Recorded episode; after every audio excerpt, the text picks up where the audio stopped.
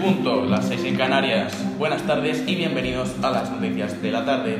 En un primer orden de cosas, una familia es denunciada por maltrato animal en Vitoria, después de que se descubran pruebas de violencia contra su mascota. Nos informa Asier.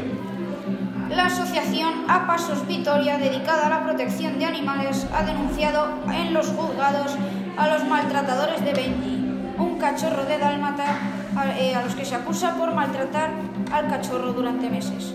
Existen vídeos en los que se pueden apreciar cómo con crueldad maltratan a este cachorro.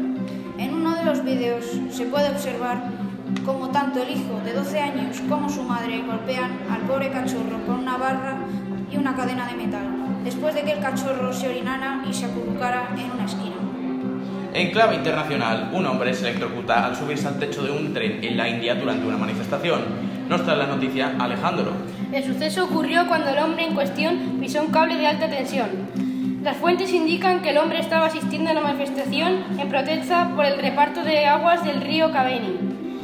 Eh, después de eso se produjo una explosión la cual le quemó el 70% del cuerpo al hombre. Ahora se encuentra hospitalizado en estado grave.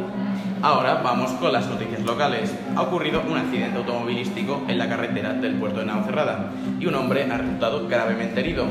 Nos trae la noticia nuestra corresponsal Alejandra desde el lugar de los hechos. Grave accidente en la carretera hacia el puerto de Navacerrada. Un coche ha colisionado contra un muro al resbalar a causa del hielo. El conductor se encuentra totalmente estable en el Hospital de la Paz.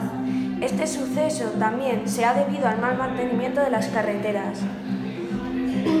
Eh, en, respuesta de la alcaldesa al recibir la denuncia fue que no había presupuesto para arreglarlas debido a que el dinero destinado a la reconstrucción de las carreteras fue destinado a las fiestas de la localidad.